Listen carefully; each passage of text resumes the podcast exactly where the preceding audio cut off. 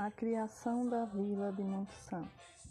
Para adentrarmos no evento da elevação da vila de Monte Santo, é importante que retomemos o percurso da caminhada histórica dos primórdios da sua história.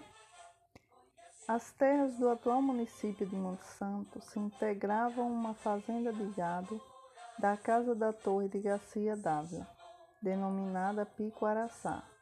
O logradouro estava incluído nas terras da Fazenda Soledade, que estavam arrendadas a João Dias de Andrade. No local continha uma capelinha de palha contendo a imagem da Imaculada Conceição. Em 3 de agosto de 1839, o logradouro fora vendido a Francisco da Costa Torres pelo valor de 800 mil réis.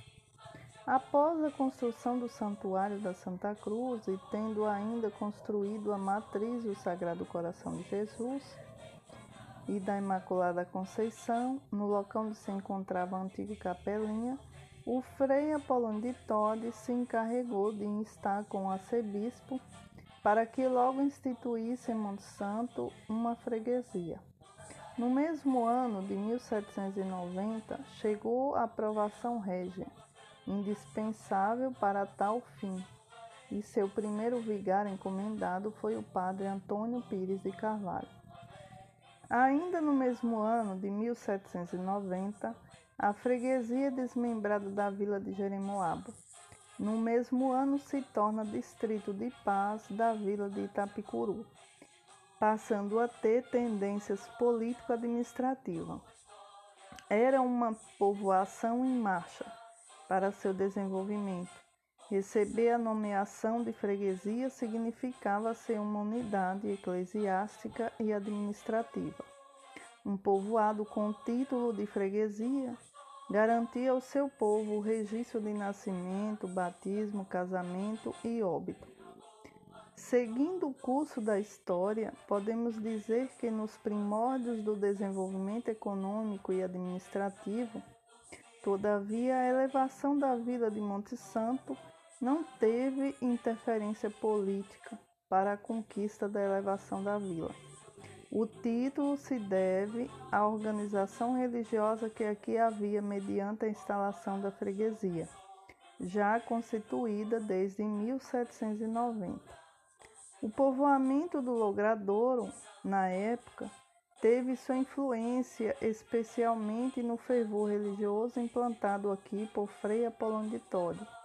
Tanto assim que em 21 de março de 1837, Monte Santo recebeu pela primeira vez a Lei Provincial número 51, a categoria de vila, mostrando que agora teria autonomia econômica para estabelecer leis e construir sua história política e administrativa.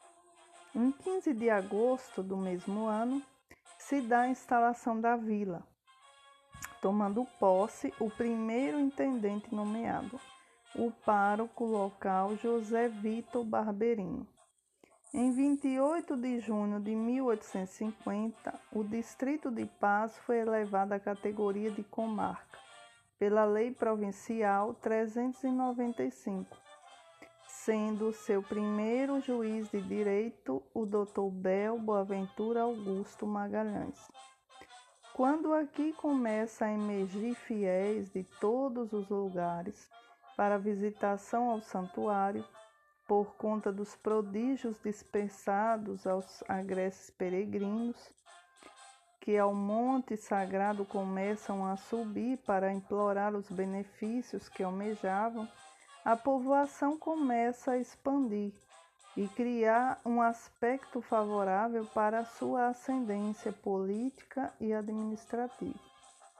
No Brasil, durante muito tempo, a data correta da fundação de um município, antes da proclamação da República, era o dia da criação da vila.